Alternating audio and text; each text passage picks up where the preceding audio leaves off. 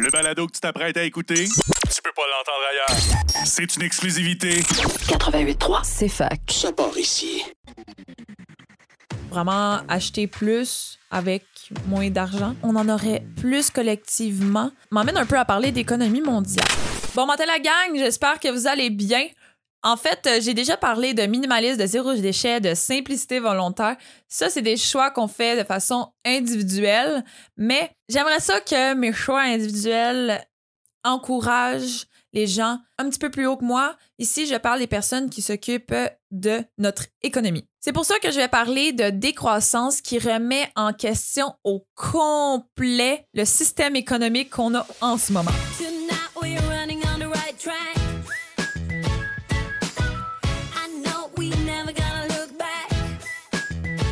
Donc, juste par principe, je me représente, Amélie. Je suis en ce moment dans les studios de CEFAC, la radio étudiante de l'Université de Sherbrooke. Donc, comme je vais parler un petit peu de- d'économie, de, finances, c'est sûr qu'on doit parler de surconsommation. Le sujet d'aujourd'hui va être quand même deep parce que, habituellement, j'essaie de vous parler avec du plaisir à quel point que ça peut être le fun euh, de prendre en considération l'environnement. Par contre, la décroissance, c'est qu'il n'y a pas grand-chose qu'on peut faire en tant que tel, outre manifester notre besoin de revoir l'économie d'aujourd'hui. Parlons de surconsommation. De surconsommation. Voyons, je parle donc bien vite. En fait, euh, on demande toujours de consommer plus et à moins de prix. Donc, les compagnies nous offrent toujours plus à moindre coût. Vous comprenez que ceci encourage fortement la surconsommation parce que on peut vraiment acheter plus avec moins d'argent. Fait qu'au final, on, on, dépense autant d'argent, mais on a plus d'objets puis on est full content. Donc, il y a deux entités qui encouragent la surconsommation. Il y a le consommateur qui trouve que tout est- est cher, le coût de la vie elle est cher, ce qui est quand même vrai.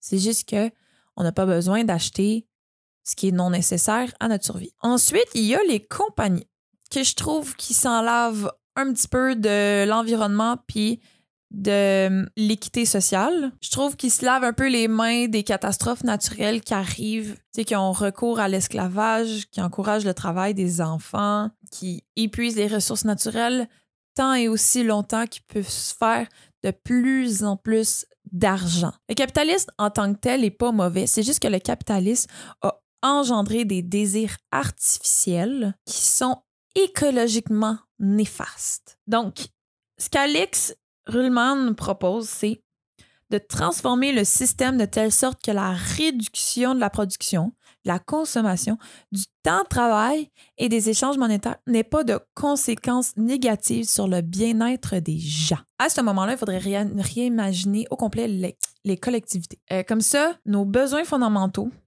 de tout le monde seraient comblés. Donc, il faudrait éliminer nos désirs artificiels. Pour ça, il faudrait quand même sacrifier des biens et des services qu'on a en ce moment, mais qui seraient positifs pour les autres. Dans un sens, on consommerait moins individuellement, mais on en aurait plus collectivement. Mondialement, ça serait plus équitable parce qu'en ce moment, on utilise des ressources naturelles pour nous, ce qui en laisse très peu pour d'autres pays qui sont moins développés. Ça m'emmène un peu à parler d'économie mondiale.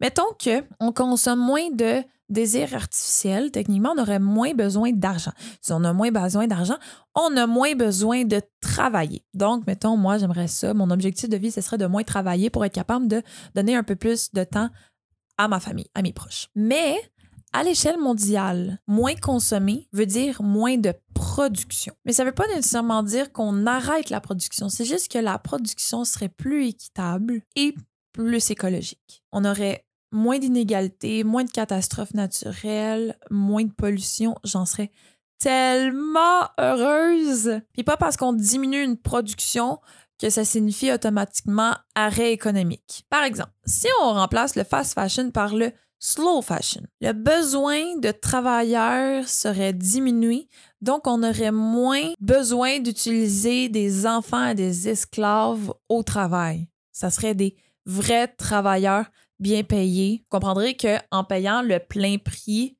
de ce qu'on achète, bon, on permettrait aux travailleurs d'avoir un vrai salaire puis des meilleures conditions de travail. Ça serait insane. Mais vous comprendrez que individuellement, On n'est pas capable de faire ça. Oui, il y a le minimalisme, la simplicité volontaire, le zéro déchet qu'on peut choisir de faire individuellement. Ça a quand même un petit impact. Mais le gros impact qu'on pourrait avoir, c'est si le gouvernement nous aide avec ça. Mettons, en quelques décennies, on serait capable de diminuer de 50% le réchauffement climatique si on allait chercher des énergies renouvelables parce que ça diminuerait les émissions de polluants. Sinon, il y a la taxe carbone qu'on peut mettre, mettons, à 210 dollars euh, la tonne d'ici 2030. Ça, c'est quelque chose qu'on pourrait faire. Tu sais, on a parlé dans notre euh, dans la capsule de manifestation d'arrêter d'investir dans du pipeline, dans du pétrole. On pourrait utiliser l'argent puis l'investir dans des énergies renouvelables, carboneutres, des, de l'énergie verte, comme l'hydroélectricité. Ça fonctionne très bien au Québec. Là, on est quasiment carboneutre dans notre électricité. Donc, ça pourrait fonctionner. Il faut juste l'implanter à plus grande échelle. Donc, gouvernement du Canada, lâcher les pipelines, là, c'est révolu ce temps-là. Là. Oui, à l'échelle sociale, on a besoin d'action politique pour être capable de ralentir l'économie actuelle. Moi, je tiens à le souligner. Le capitalisme n'est pas mauvais en soi, c'est juste l'utilisation qu'on en a faite. Les extrêmes sont pas mieux. Je suis pas euh, extrême gauchiste là, parce que l'extrême gauchiste n'est pas mieux non plus. Ben c'est un peu la même chose. L'extrême euh, capitaliste, elle est pas mieux. Puis la décroissance est un objectif idéal à atteindre, mais l'idéal, ça n'arrive pas parce que c'est aussi un extrême. Mais il y a vraiment des choses concrètes qu'on est capable de faire. Fait que, ben déjà, de un, vous pourriez vous abonner à, la chaîne YouTube et à mon compte Instagram sur Amélie Boho Dreamer. Tu remplaces tous euh, les espaces par le soulignement. Puis après, ben, le gouvernement, ben, faites de quoi, s'il vous plaît. Puis, vous qui écoutez en ce moment, pour vous, dé- déjà, de un, vous pouvez manifester ces besoins-là de décroissance et de demander au gouvernement de ralentir l'économie ou du moins de trouver des solutions pour changer. Mettons que j'aimerais ça avoir une loi pour contrôler le fast fashion parce que l'utilisation d'esclaves et d'enfants au travail, c'est incroyable. Euh, j'aimerais ça, savoir le chandail que j'achète neuf, d'où provient mes textiles et tout. Donc, ça serait vraiment bien d'avoir une loi au Canada qui contrôle qui gère ces compagnies-là pour qu'il y ait un peu plus de, de transparence. En tout y a tellement de choses que le gouvernement pourrait faire, mais vous, en tant que personne, vous pouvez changer un peu votre mode de vie tranquillement. Il y a le minimalisme, zéro déchet, simplicité volontaire, je suis tout le temps en train d'en parler. Mais les options sont vastes et c'est quand même flexible, donc il n'y a pas trop à se mettre de pression, puis on peut y aller à son rythme, il n'y a aucun problème. Mais d'ici là, je vous dirais, comme d'habitude, d'avoir du plaisir. Tu sais, comme je dis, on n'est pas besoin d'avoir de la pression, donc have fun!